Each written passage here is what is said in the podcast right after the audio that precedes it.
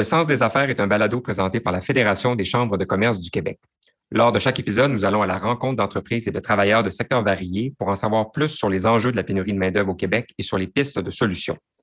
L'objectif du balado est d'offrir un lieu d'échange sur les différentes réalités et les initiatives entreprises par certains acteurs du Québec. En direct de Montréal, je suis Charles Milliard, président directeur général de la Fédération des chambres de commerce du Québec, et je m'entretiendrai aujourd'hui avec mes invités sur les enjeux de la pénurie de main-d'œuvre, mais plus particulièrement sur la requalification et la formation comme piste de solution. Bonjour à tous, je suis Charles Milliard, président directeur général de la Fédération des chambres de commerce du Québec. Alors aujourd'hui, je serai accompagné de Sophie Damour, rectrice de l'Université Laval, Bernard Tremblay, président de la Fédération des cégeps du Québec, et Éric Courchaine, ancien restaurateur et chef de service par intérim au CIUS de l'Est de l'île de Montréal. Ma première invitée, Sophie Damour, a occupé le poste de vice-rectrice à la recherche et à la création et professeure avant d'être nommée rectrice de l'Université Laval. Elle cumule plus de 27 ans d'expérience au sein de l'institution. Elle est aussi présidente du Conseil d'innovation du Québec, membre du Conseil d'administration de Québec international et du Diamant, un lieu exceptionnel de culture à Québec. On rejoint Sophie Damour qui est sur le campus de l'Université Laval à Québec, alors que moi, je suis au bureau de la Fédération au centre-ville de Montréal. Alors, on se rejoint par Zoom. Bonjour Sophie et merci d'être avec nous aujourd'hui. Bonjour Charles, un plaisir, un plaisir d'être avec toi. Alors, Sophie, pour la compréhension de tous, est-ce que tu pourrais me donner un portrait général de la situation en matière de formation universitaire au Québec? Ben, je pense qu'il euh, y a eu une grande perturbation. La pandémie a eu ses effets sur les universités euh, aussi. Euh, il y a eu dans certains domaines des augmentations d'effectifs. Il y a eu quand même un mouvement important vers ce que j'appellerais la spécialisation, la requalification, qui ont profité de la pandémie pour considérer une redirection, une réorientation. Ça, on l'a vu, on l'a senti, on pourra tout à l'heure en parler plus longuement.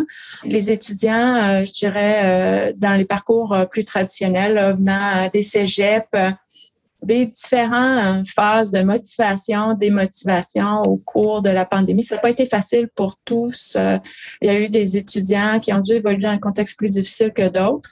Et ça, on l'a vu. On a vu des changements dans la motivation. Pour certains, le en ligne faisait l'affaire, pour d'autres, faisait pas l'affaire.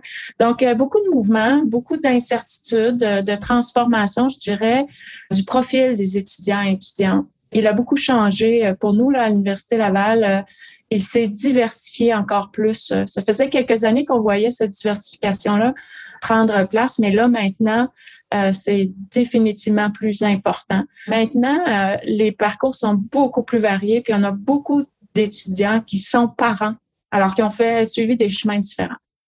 Donc, beaucoup de changements. Puis ce qu'on appelait autrefois peut-être des parcours atypiques, ça devient de plus en plus des parcours normaux finalement. Donc, il y a plusieurs façons maintenant d'accéder à l'université. Tout à fait. je pense que pour les entreprises, c'est important de le réaliser.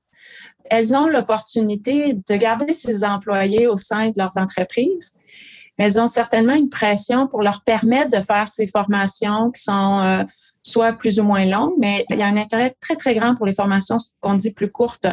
C'est sûr que là, euh, s'il y a une tension, l'employeur, c'est certain qu'à la fois pour les universités et les employeurs, les entreprises, on est confronté à être capable d'être plus flexible. Ça, c'est clair. Parce que les gens, de plus en plus, vont chercher à concilier leur vie euh, professionnelle avec leur vie d'étudiant et avec leur vie familiale plus de flexibilité, plus de portes d'entrée disponibles et aussi des durées de formation qui sont un peu plus étalées, je vous dirais, que ce qu'on voit traditionnellement. Comment ça se répercute sur les inscriptions dans les universités au Québec euh, en 2022? En fait, il y a deux facteurs qui sont importants. Les jeunes nous disent euh, qu'ils ont envie de continuer d'étudier. Évidemment, ils ont compris l'importance euh, d'étudier pour leur avenir, mais en même temps, ils ont envie de travailler. Ils sont très, très sollicités par le marché du travail et ils ont envie de voyager.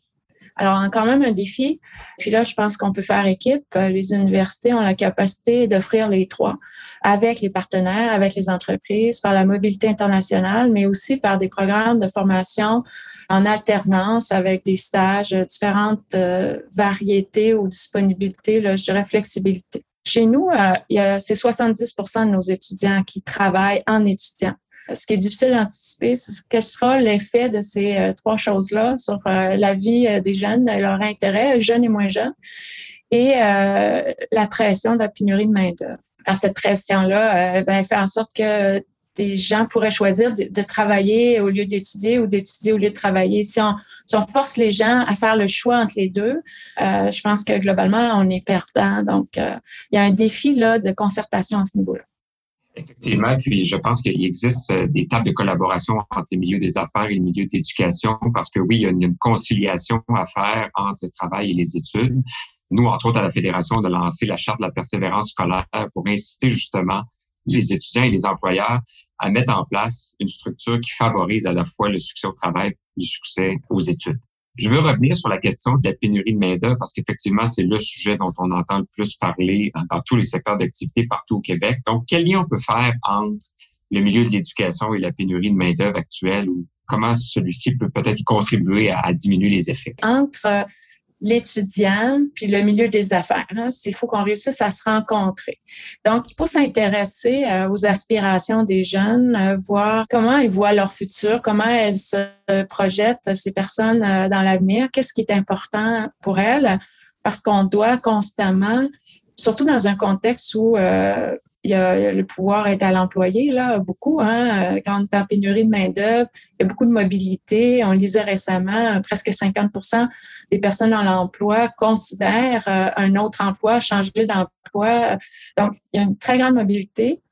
Mais pour les jeunes, il euh, faut leur présenter je pense, des entreprises qui sont engagées, qui embrassent un certain nombre de valeurs qui sont chères, qui doivent résonner à la fois dans les milieux d'études, puis à la fois dans les milieux de travail. On peut pas faire abstraction de ça, je pense, pour euh, faire face à cette pénurie de main-d'œuvre-là. Puis, il faut se rendre compte que la pénurie de main-d'œuvre euh, envers certains métiers qui demandent une formation universitaire, on, on les connaît, on y travaille, mais euh, il n'y a pas que ces métiers-là qui sont en pénurie de main-d'œuvre. Donc, il y a une diversité de solutions, hein, pas juste une. Il n'y a pas juste celle des universités. Moi, je reconnais très bien que euh, les entreprises n'ont pas besoin que d'universitaires. On s'entend là-dessus. Euh, on a besoin de tous les talents à tous les niveaux au Québec.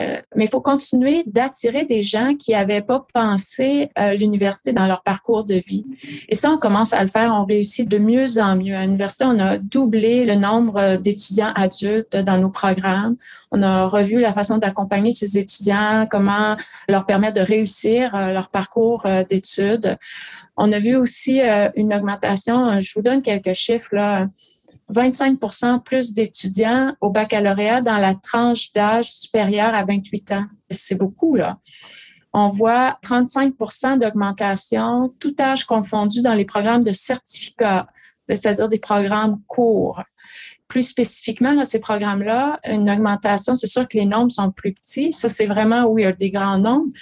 45 ans et plus, l'augmentation était de 42 Ça, c'est dans les années 18, 19, 20 à 20, 21. Donc, les deux années COVID. À mon avis, c'est pas un phénomène qui va arrêter. Donc, ce qui veut dire qu'on a des options de formation plus courtes qui permettent à des gens qui ont eu des parcours différents de trouver des intérêts vers des parcours ou des métiers, des professions où il y a des emplois euh, de façon euh, plus importante là, de disponibles. Donc, ça se vit, là, on le sent sur le terrain.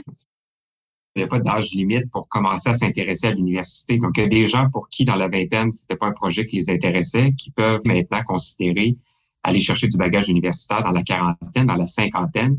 Et il y a des programmes qui sont euh, à l'avenir pour, pour les intéresser. Ben, moi, je pense que là, il y a une opportunité, là, euh, des gens qui ne voyaient pas ça dans leur vie, maintenant qui se rendent compte que c'est possible. Parce que aussi, il faut se rappeler, euh, il n'y a pas très longtemps, on avait peu d'offres de formation à distance. Donc, peu de possibilités pour une personne qui est au travail, qui a une famille, de concilier toutes ces facettes de vie-là, puis pouvoir continuer de contribuer au marché du travail, se projeter dans ça. Maintenant, ils peuvent le faire des opportunités pour des personnes qui sont plus âgées. Hein, on voyait, on disait, ben là, euh, maintenant, on n'est plus euh, disposé à offrir des emplois euh, de cette nature-là. Et je pense que les entreprises le font de mieux en mieux, puis on peut les accueillir dans des transitions. Donc, je pense que oui, ça, c'est des éléments importants. Puis évidemment, l'immigration, ça demeure un élément fort intéressant. On a beaucoup travaillé sur ces questions-là, d'arrimage entre les besoins, euh, à Québec, euh, de notre communauté euh, plus largement. C'est pas juste une communauté d'affaires. On a quand même des grands établissements euh, de services publics là, à Québec pour lesquels on a des défis de main-d'œuvre. Je pense à la santé, entre autres, important, et à l'éducation, entre autres. Aussi, euh, on a travaillé avec notre pôle régional d'enseignement supérieur, c'est-à-dire nos partenaires des cégeps, les universités, le monde des affaires, le secteur de la santé, entre autres, et à trouver ces arrimages-là, des solutions et à faire en sorte qu'on soit encore meilleur pour garder, attirer à Québec euh, des étudiants immigrants puis les garder chez nous après la diplomation. Ça, c'est un défi euh, qu'il faut continuer euh, de relever, travailler fort pour le relever, offrir des opportunités à ces étudiants et étudiantes. C'est important parce que le chiffre est élevé, hein, c'est 55% des étudiants internationaux qui ont l'intention de s'établir dans la région de la capitale nationale. C'est intéressant d'amener le point, Sophie, de l'immigration, parce que oui, c'est une des solutions à la pénurie de main-d'œuvre, mais c'est aussi une, un facteur contributif à la vitalité de notre réseau d'enseignement supérieur. Parce que oui, comme tu le mentionnes, une personne sur deux est intéressée à rester à Québec, mais que l'immigration soit temporaire ou permanente, c'est des gens qui enrichissent beaucoup le réseau universitaire et l'expérience que ça amène aussi, même aux Québécois, de côtoyer finalement des gens qui ont des cultures, des expériences différentes à l'international. Ça ajoute à l'expérience aussi. Ouais, ouais. Puis je vais finir avec, j'aurais peut-être dû commencer avec cet élément-là là, qui m'est très cher. Savez, je travaille beaucoup sur l'innovation.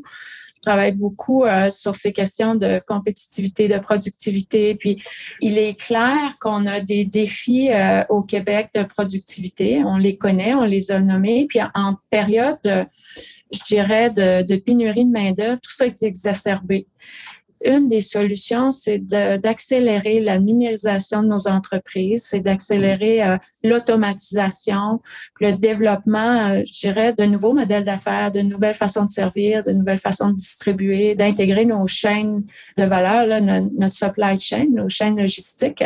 Donc, il y a là aussi des opportunités. C'est pas facile quand on est tendu, tendu, là, quand on a pas de temps pour euh, penser à l'avenir, puis euh, on est dans la survie, en mode survie.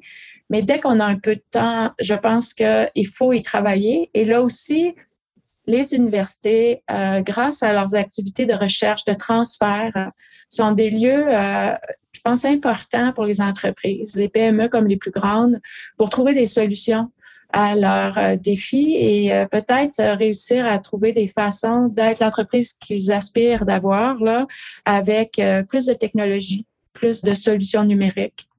Donc, renforcer les connaissances des travailleurs, mais à la fois travailler sur une augmentation de la productivité par les investissements en innovation. voilà deux belles solutions, effectivement, à la pénurie de main-d'œuvre. Peut-être une dernière question, Sophie Damour, qui est peut-être pas une question facile, mais qui me préoccupe beaucoup. Moi, c'est la question de bon, la requalification. On invite les gens de n'importe quel âge finalement à faire souvent des retours aux études ou aller chercher des nouvelles compétences. Mais quand ils arrivent sur les campus universitaires, dans les institutions d'enseignement, est-ce qu'ils sont accueillis sans préjugés ou stigmatisation par rapport au retour aux études? On sait très bien qu'à l'époque, quand les gens retournaient aux études, il y avait une certaine perception que les gens s'étaient peut-être trompés de carrière. Donc, est-ce que comme société, on fait tout ce qu'il faut pour normaliser le fait d'apprendre toute cette ben, Je pense qu'on fait de mieux en mieux, puis je pense que les étudiants sont de plus en plus habitués à côtoyer des étudiants de tout âge. Ça dépend des universités, mais dans une université où il y a une activité de recherche importante comme la nôtre, les étudiants couvrent un grand spectre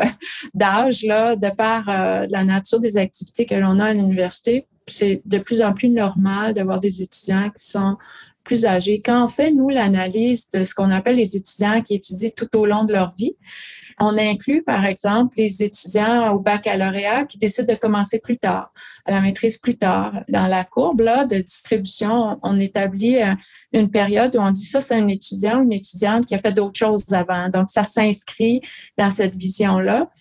Le chiffre est près de 38% d'étudiants sur le campus euh, qui s'inscrivent dans cette logique-là. C'est beaucoup.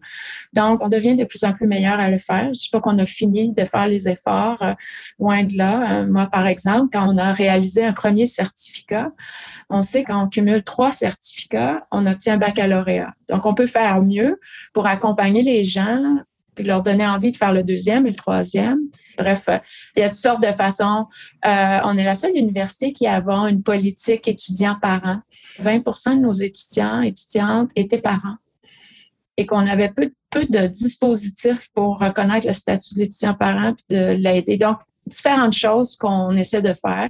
On n'a pas fini. Euh, il y a d'autres choses à faire. Il faut continuer euh, d'embrasser cette diversité-là et de le faire aussi avec nos partenaires euh, du monde des affaires, les entreprises, parce que c'est une réalité pour nous, mais c'est une réalité aussi pour les entreprises. Sophie Damour, rectrice à l'Université Laval, je veux vraiment te remercier pour euh, ton temps aujourd'hui. On a parlé de l'importance donc de la contribution des universités à la pénurie de main-d'œuvre et du maillage entre le milieu privé et les milieux d'éducation. Peut-être, je te laisserai en guise de conclusion un petit mot de ralliement, justement, comment on peut continuer de favoriser cette collaboration-là entre les milieux d'affaires et les milieux éducationnels? Ben moi, d'abord, je veux remercier la Fédération des chambres de commerce euh, du Québec parce que pour l'initiative, l'engagement, la charte euh, à la persévérance euh, pour moi, c'était un gros wow. C'est une façon de reconnaître qu'on est interliés et qu'on doit travailler ensemble, puis que c'est dans l'intérêt de tous d'avoir euh, les bons talents pour les bons postes euh, dans toutes les entreprises et les organisations du Québec. Et pour ça, ben, il faut ce maillage-là. Donc, moi, je peux juste répéter le message, euh, nous encourager à continuer dans cette voie-là, parce que ça va nous aider à accélérer l'innovation dans les entreprises, parce que ça va nous permettre euh, aussi d'actualiser, moderniser nos enseignements, de réfléchir à cette diversité qu'on doit accueillir dans nos universités. Puis on en a parlé, cette diversité d'âge ou euh, de réalité sur le terrain. Alors bravo et puis merci pour cette belle invitation, Charles. Merci beaucoup, euh, Sophie. Évidemment, on peut suivre les activités de l'Université Laval sur son site Internet. Je déclare mon conflit d'intérêt que je suis moi-même diplômé de l'Université Laval. Alors, je vous invite à prendre connaissance des possibilités euh, académiques et professionnelles à l'université. Et après la pause, on poursuit notre discussion sur la requalification de la main-d'œuvre avec Bernard Tremblay, qui est président de la Fédération des cégeps du Québec. À tout de suite. Vous cherchez des solutions et des outils en lien avec vos enjeux en ressources humaines? Entièrement gratuite et accessible à tous, la plateforme Pratique RH met à votre disposition un répertoire d'articles, de programmes et de ressources abordant différents thèmes comme la pénurie de main-d'œuvre, la gestion de la diversité ou encore le développement des compétences. Nous vous donnons rendez-vous dès maintenant sur pratiquerh.com, pratique avec un S, rh.com.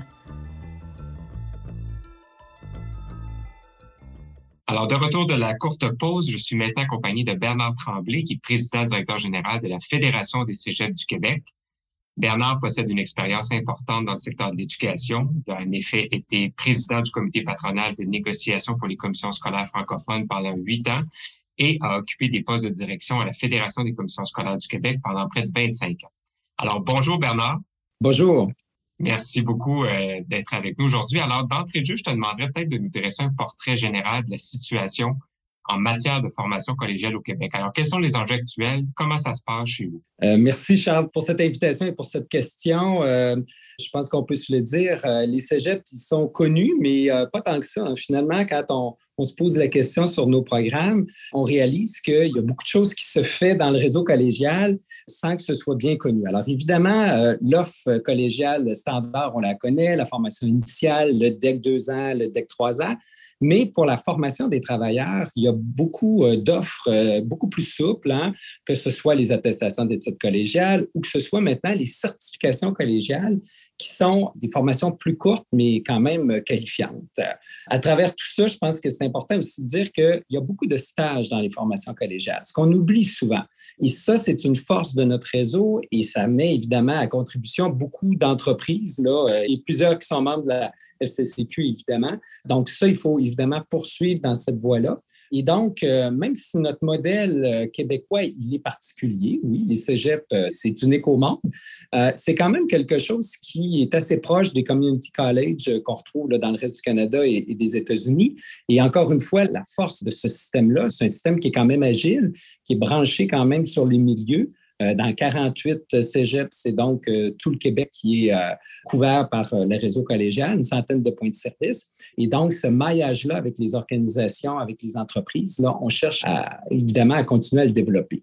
Est-ce que, c'est ma question COVID-19, Bernard, est-ce que tu as observé des changements dans le nombre d'inscriptions ou le comportement des étudiants au niveau de l'inscription dans les cégeps? On se le cachera pas. Euh, oui, il y a un effet COVID. Euh, et là, il y a tout l'enjeu, évidemment, euh, du retour sur les bancs d'école quand l'offre de travail est intéressante. Alors, c'est sûr que dans ma réponse, il y a un appel aux entreprises de, on peut, euh, nos étudiants sont habitués d'étudier et de travailler. C'est possible de le faire. Je pense qu'il faut miser là-dessus. Euh, ça leur donne une expérience qui est utile, mais en même temps, d'essayer de les inciter à poursuivre leur formation, à ne pas arrêter. Alors, quand on parle des jeunes, je pense qu'il y a un enjeu de persévérance scolaire, il faut se le dire, parce que oui, on assiste quand même à une petite baisse, euh, alors qu'on devrait assister plutôt à une légère hausse de nos inscriptions. Ça veut dire qu'il y a des jeunes qui choisissent de poursuivre le travail d'été souvent plutôt que de revenir sur les bancs d'école. Et ça, c'est préoccupant parce qu'on a besoin de gens de plus en plus qualifiés. Donc, il faut que les entreprises nous aident dans cette voie-là. Par ailleurs, pour les travailleurs, ce qu'on constate, c'est évidemment que notre offre d'attestation d'études collégiales, qui est une offre plus euh, ciblée, plus courte, elle est intéressante et de plus en plus, elle se développe parce que les gens cherchent effectivement à aller chercher des compétences sans que ce soit nécessairement dans un format très long. Alors, des formations plus courtes, euh, plus agiles, euh, avec des modes de formation aussi euh, hybrides, que ce soit, oui, des cours en présence, mais aussi des cours à distance. Alors, ça, ça évolue et ça évolue donc pour avoir plus de flexibilité pour répondre aux contraintes des travailleurs et des entreprises. Effectivement, sur la question de la persévérance scolaire à travers une meilleure conciliation travail-études, c'est une responsabilité partagée. Je suis certain que tu es d'accord avec moi. Oui, les étudiants, mais aussi les employeurs ont une responsabilité de créer un environnement qui est favorable à une meilleure conciliation travail-études. On a d'ailleurs lancé avec plusieurs partenaires, dont toi, à la charte de la persévérance scolaire où on incite les entreprises à signer cette charte et à s'engager à mettre en place des mesures qui favorisent que les étudiants poursuivent leurs études tout en allant travailler. C'est une très belle initiative. Moi, j'applaudis évidemment à cette euh, idée donc de la, Fédération des chambres de commerce et je pense que effectivement, il y a encore un petit peu de travail là, pour convaincre les entreprises que c'est à leur bénéfice de miser sur la persévérance scolaire des jeunes. Revenons euh, au sujet de cet épisode, particulièrement la requalification. Alors, peut-être, dans un premier temps, je te demanderais, c'est quoi ta définition de la requalification? En fait, dans mon esprit, euh, bon, on connaît bien les formations initiales et au, Québec, on a développé notre système d'éducation pour que tout le monde ait idéalement accès à une formation initiale de qualité. Donc, c'est le diplôme avec lequel le jeune choisit de quitter les bancs d'école. Euh, mais on sait tous que, surtout avec l'évolution du marché du travail et de l'économie québécoise, un diplôme euh, obtenu en 2022 euh, ne permettra pas nécessairement à une personne de faire toute sa carrière dans un domaine en particulier. Et donc, la personne a besoin de poursuivre sa formation. On connaît l'expression euh, se former tout au long de la vie. Alors, pour moi, la requalification, c'est d'amener des gens, euh, avec l'évolution de l'économie, à aller chercher de nouvelles compétences, soit des compétences additionnelles dans le domaine dans lequel ils sont, ou de tout simplement euh, choisir un autre domaine puisque le leur connaît évidemment des ratés. Et, encore une fois, on est dans un, des cycles plus rapides. Et je pense que ce mécanisme de requalification-là, il est très important et il se vit différemment aujourd'hui qu'il se vivait il y a 30 ans. Tu d'accord avec moi que la perception a changé chez les Québécois quand les gens changent de secteur d'activité? Avant, les gens pouvaient penser que personne s'était trompé ou euh, donc voulait essayer d'autres choses pour x, y raison. Maintenant, cette idée-là d'essayer plusieurs choses dans une carrière, c'est non seulement plus fréquent, mais c'est normal. Oui, mais en même temps, Charles, j'ai le goût de te dire, on a quand même encore des systèmes et des programmes qui sont un peu axés sur ce que tu viens de dire, l'idée que la personne, ben, si elle veut changer de domaine, ben, c'est un peu sa responsabilité. Alors que et quand je dis ça, je pense au fait que ben, on a beaucoup de programmes pour les chômeurs, mais comme tu sais, il n'y a plus beaucoup de chômeurs présentement. Hein. Alors, donc, des gens qui peuvent étudier à temps plein, les programmes ne sont pas nécessairement facilement accessibles pour eux. Pour les entreprises, on a aussi du soutien financier, mais là aussi, dans un contexte comme celui qu'on connaît, l'entreprise n'est pas toujours en mesure, euh, avec ses enjeux, de planifier de la formation pour du moyen et du long terme ou n'a pas nécessairement la taille qui lui permet de développer des plans de formation pour ses travailleurs. Alors, moi, je m'évite beaucoup pour qu'on ait une offre à temps partiel et on ait du soutien pour le travailleur qui, lui, veut se prendre en main dans sa formation et veut donc, tout en poursuivant sa carrière, vous poursuivre sa formation, mais dans un modèle plus souple et avec un soutien directement au travailleur. Bernard, on le sait, il y a des perspectives d'emploi intéressantes à la sortie des études collégiales, aussi pour aussi ses compétences. Mais c'est quoi les barrières actuelles à la formation collégiale qui t'empêche de réaliser pleinement ton rêve, je dirais? Ah, mon Dieu, alors euh, ça va être un long podcast quand même. Non, le système fonctionne bien. On peut quand même euh, partir avec quelque chose de positif, mais c'est sûr qu'il faut cheminer vers renforcer notre offre initiale de manière à ce qu'elle soit plus en conformité avec les aspirations des jeunes et toujours en lien avec les besoins du marché du travail. Les derniers sondages qui ont été faits par le ministère de l'Enseignement supérieur témoignaient d'un taux de satisfaction de l'ordre de 93% des entreprises par rapport aux formations collégiales. Mais c'est sûr que la tentation est forte, là, de, je le redis, d'amener des jeunes à ne pas compléter leur formation en disant, bon, il te manque trois, quatre cours, c'est pas grave. Pourtant, c'est essentiel qu'ils poursuivent donc euh, leur formation jusqu'au bout.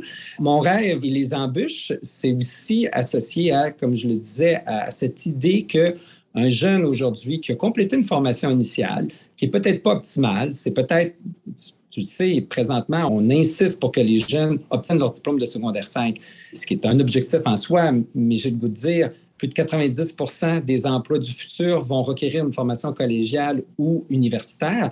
Donc, cet objectif qu'on s'est fixé comme société, n'est plus suffisant. Il faut aller plus loin. Il faut dire aux jeunes, non, il faut que tu poursuives ta formation. Et là, ça veut dire plus de diversité de parcours. Ça veut dire une offre plus variée, plus souple. Euh, ça veut dire de l'alternance travail-études. Alors, c'est vers ce modèle-là, je pense qu'on doit cheminer.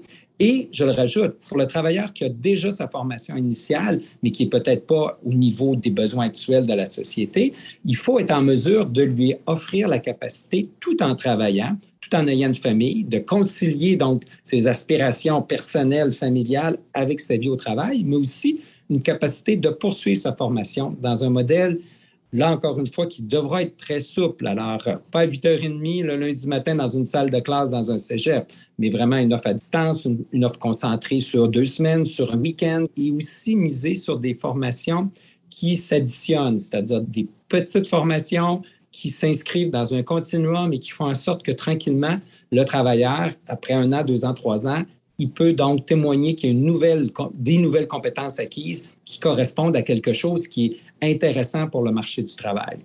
J'aimerais ça que tu nous parles de la corrélation, s'il y en a une, entre la popularité de certains programmes d'études et les pénuries de main-d'œuvre qu'on voit dans certains secteurs d'activité. Est-ce qu'on voit vraiment un lien? Est-ce qu'il y a une baisse ou une hausse de popularité dépendant de la situation qu'on observe? Oui, il y a une hausse dans certains programmes. Euh, c'est sûr que le gouvernement a mis en place, par exemple, un certain nombre de bourses. Euh, c'est encore difficile d'avoir une lecture claire de la situation, mais c'est sûr que les bourses dans le domaine, par exemple, des technologies de l'information et je dirais la publicité qui est faite autour de ce domaine-là, pour prendre euh, ce domaine-là en, exemple, je pense qu'il suscite donc un plus grand intérêt des jeunes et on voit donc effectivement que ça attire plus de jeunes. Il y a par contre, je dirais encore, je donne cet exemple exemple-là, mais je pense à d'autres domaines, il y a encore beaucoup d'informations hein, à transmettre pour que les gens comprennent bien, évidemment, les domaines qui sont en pénurie, ce que ça exige pour le faire et quel type de travail est associé à ces domaines-là. Moi, je milite beaucoup pour que oui, on fait de l'information scolaire dans les écoles secondaires, dans les cégeps, mais un meilleur maillage, par exemple, avec, encore une fois, le milieu du travail pour permettre des stages, des stages d'observation à 14-15 ans pour amener des jeunes à réaliser que c'est important de prendre ce fameux cours de mathématiques de secondaire 3 qui va te permettre, quand tu vas arriver au moment de choisir au cégep, qui va te permettre d'entrer peut-être dans le domaine d'ITI, dans le domaine du multimédia. C'est encore, euh, je dirais, au-delà de l'intérêt qu'on sent parce qu'on en parle beaucoup, des pénuries et des domaines euh, qui ont besoin de main-d'œuvre, il y a encore beaucoup d'efforts à faire pour vraiment qu'on sente un impact dans le nombre d'inscriptions de façon marquée pas toujours facile de convaincre un adolescent ou une adolescente de 14-15 ans de prendre un cours X pour avoir un choix Y euh, plus tard. Exact. On approche de la fin, euh, Bernard. Qu'est-ce qu'il faudrait qu'on améliore dans notre modèle actuel pour nous soulager de la pénurie de main-d'œuvre à travers les outils que nous offre notre système d'éducation au Québec? Là aussi, c'est une grande question. Je pense qu'on a développé un maillage quand même vraiment intéressant entre les entreprises et les cégeps, par exemple, les autres maisons d'enseignement aussi, assurément. Alors, il faut évidemment continuer dans ce sens-là. Il faut que, dans le cas des établissements d'enseignement, il faut qu'on ait la capacité d'offrir une formation qui soit, encore une fois, modulaire, qui soit adaptée à la réalité des organisations pour faire en sorte que les travailleurs puissent y avoir accès. Alors, ça veut dire des modes de formation, encore une fois, hybrides, le soir, les fins de semaine, des fois par des modules autoportants que le travailleur peut euh, étudier au moment qui lui convient. Ça, c'est le bout qui appartient aux maisons d'enseignement. Pour ce qui est des entreprises, c'est sûr que c'est de faire la promotion, je dirais, de la formation auprès des travailleurs. Hein. On ne se le cachera pas, il y a encore malheureusement des organisations où on a un peu le sentiment que ben, si on tient le, travailleur un peu captif avec une formation qui est déterminée par l'employeur, ben, on va éviter peut-être qu'il y ait chez le concurrent. Alors, c'est une des forces du système dual dont on parlait beaucoup il y a quelques années, c'est cette espèce d'esprit, euh, je dirais, par secteur qui fait en sorte que des entreprises d'un secteur se disent oui, les travailleurs vont peut-être passer chez, le concurrent, mais collectivement, si on travaille tous ensemble à faire la promotion de, notre, la formation, il y aura toujours euh, sur le marché du travail des travailleurs qui auront une formation adéquate et qui pourront être recrutés et ça sera au bénéfice du secteur d'activité. Donc, je pense que ça, cette promotion-là de la formation, elle est encore importante. Puis du côté gouvernemental, bien, je le redis, on met beaucoup de poids sur les entreprises pour qu'elles aillent chercher une aide financière, mais qu'elles organisent la formation. Moi, je crois que dans une économie comme celle du Québec, à 80 quelques pourcents constituée de PME, on ne peut pas demander à un chef d'entreprise, en plus de diriger son entreprise, d'avoir le souci de développer des plans de formation pour tous ces travailleurs quand il y en a 15 ou 20. Alors, de mettre un petit peu plus l'emphase sur le fait que c'est une responsabilité aussi du travailleur, d'aider le travailleur par des programmes et d'aider, encore une fois, les maisons d'enseignement et les formateurs privés à offrir une formation agile. Moi, je pense que le gouvernement a intérêt à travailler sur un modèle comme ça et moins aussi axé sur la formation des chômeurs à temps plein. On a beaucoup euh, de programmes qui visent la formation à temps plein. Alors, il faut se diriger de plus en plus vers des programmes de formation à temps partiel. Donc, c'est un peu ce que je te dirais qui serait ma combinaison euh, avec un petit travail pour chacun des membres du trio, là, maison d'enseignement, formateurs, euh, entreprises et gouvernement. C'est un bon résumé, puis c'est vrai que c'est une responsabilité partagée. Puis pour le bénéfice de ceux et celles qui nous écoutent, il y a des forums où les milieux d'éducation, les milieux d'affaires se parlent. Entre autres, toi et moi, on a la chance de siéger ensemble à la commission des partenaires du marché du travail qui rassemble les milieux syndicaux, patronaux, éducation et euh, communautaires. Donc, il y a des forums comme ça qui sont assez uniques au Québec aussi, hein, qui peut-être expliquent cette espèce de dialogue social beaucoup plus positif qu'on a ici qu'ailleurs. Je sais pas si euh, tu es d'accord avec moi. Tout à fait. Euh, c'est une richesse, hein, et tu le dis, l'exemple de la Commission des partenaires du marché du travail, qui est peu connu, mais qui pourtant produit vraiment une capacité euh, aux différents milieux, éducation, patronat, syndicats, communautaires, de se parler et de se concerter. C'est une force et je pense qu'il faut continuer de miser sur cette là au Québec de concertation.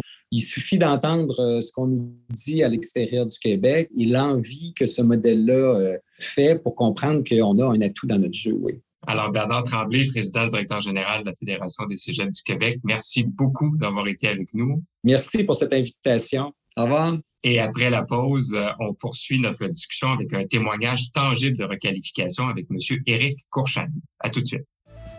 Main-d'œuvre, enjeux climatiques, chaîne d'approvisionnement. Quels seront les défis et les opportunités qui rythmeront l'année 2023? La journée perspective économique de la FCCQ est une occasion unique d'échanger avec des experts de renom. Rendez-vous le mardi 15 novembre en virtuel ou en présentiel au Centre d'événements et de congrès interactifs de Trois-Rivières. Détails et programmation en ligne à perspectiveéconomique.fccq.ca, perspective économique au pluriel.fccq.ca.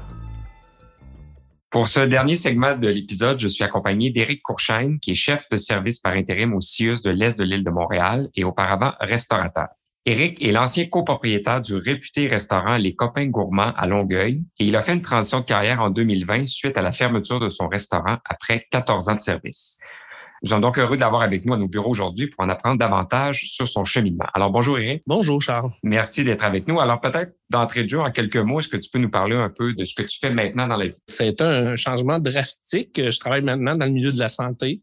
Je suis chef de service par intérim en hygiène et salubrité, comme vous avez dit, et je travaille pour le SUS de l'Est de Montréal. Je gère 14 établissements en hygiène et salubrité, donc euh, c'est les différentes équipes qu'il y a pour chaque établissement.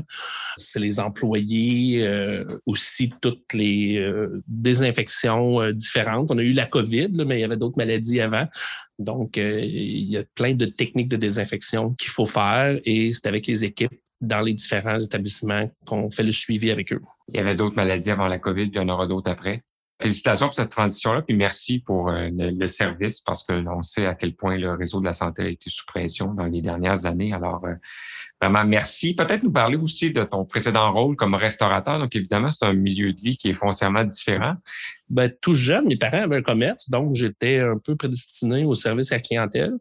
Euh, je suis venu faire mes études à Montréal en technique de gestion hôtelière administration. Puis euh, j'ai toujours travaillé euh, pendant mes études, puis après en restauration hôtellerie. J'ai eu les postes naturels qui me venaient. J'étais serveur, mais on me donnait le le, le, on nommait chef d'équipe, gérant, assistant maître d'hôtel, maître d'hôtel, directeur des opérations, directeur de la restauration pour finalement avoir mon commerce euh, en 2006 que j'ai eu 14 euh, ans, comme on a dit tantôt. Et qu'est-ce qui a engendré donc la, fermeture du restaurant? Évidemment, il y a la pandémie, mais quels sont les causes? Ben, j'étais mal pris avec le bail qui devenait inexistant après 10 ans.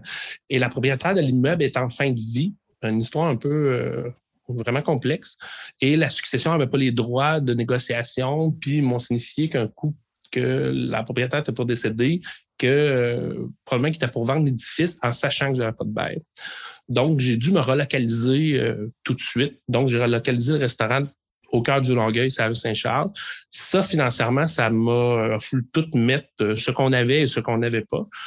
Et la pandémie est venue nous jeter à terre. La goutte qui a fait déborder le vase. Absolument, Notre série, Le sens des affaires, porte évidemment sur la pénurie de main-d'œuvre. Donc, évidemment, j'imagine que tu avais quand même une certaine opinion sur la situation de la main-d'œuvre avant la pandémie. Comment ça se passait, le recrutement d'employés? En 14 ans que j'ai eu le restaurant, j'ai vu vraiment un changement. Au début, euh, on avait des CV. C'est sûr que c'est des jobs de plus petit niveau, si on veut, parce que souvent, j'avais des étudiants, des personnes qui avaient un premier emploi, être cuisinier, plongeur. Euh, donc, on avait des CV pour chaque à peu près. Quand on recevait des CV, on avait des piles. Mais plus ça allait, la pile diminuait. Mais en dernier, j'avais l'impression que c'est les personnes qui venaient donner un CV, c'est eux qui magasinaient.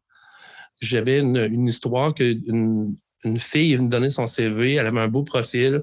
Je lui demande si elle est prête à faire un essai vendredi.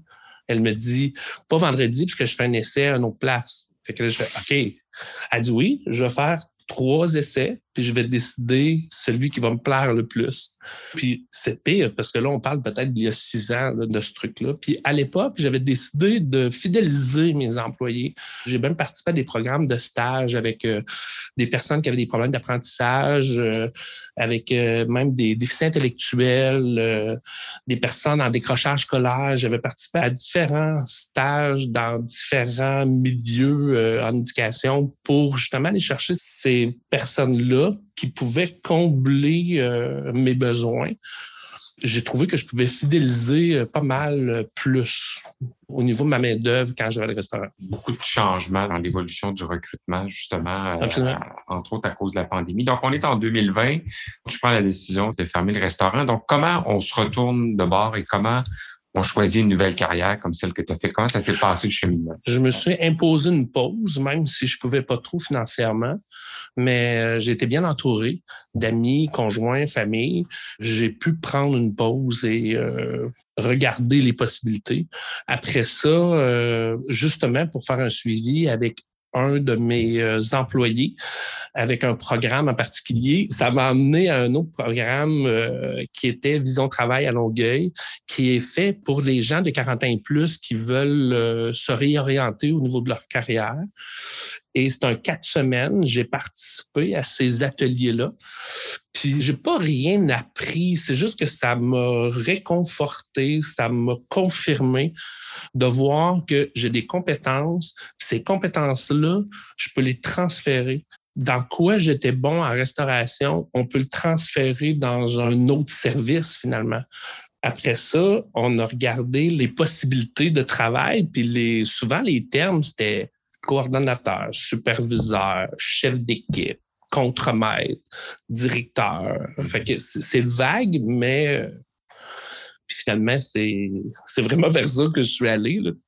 Nous autres, c'est le terme chef de service, là, mais euh, ça va dans ces eaux-là aussi. Mais souvent, la question de la, transférabilité des connaissances, c'est ça qui bute les gens de dire, ben, je voudrais peut-être faire d'autres choses, mais est-ce que vraiment ça dans quoi je suis bon, ça va servir ailleurs? Donc, je pense que de transiter du secteur de la restauration au secteur des soins de la santé, c'est quand même euh, pas évident au premier regard. Donc, je pense que tu es la preuve que justement, quand on est bien entouré, il y a des connaissances qui se transfèrent. Est-ce que tu t'es rapidement trouvé efficace dans ton nouvel emploi? Non, mais il faut faire confiance. Puis encore aujourd'hui, ça fait un an et demi.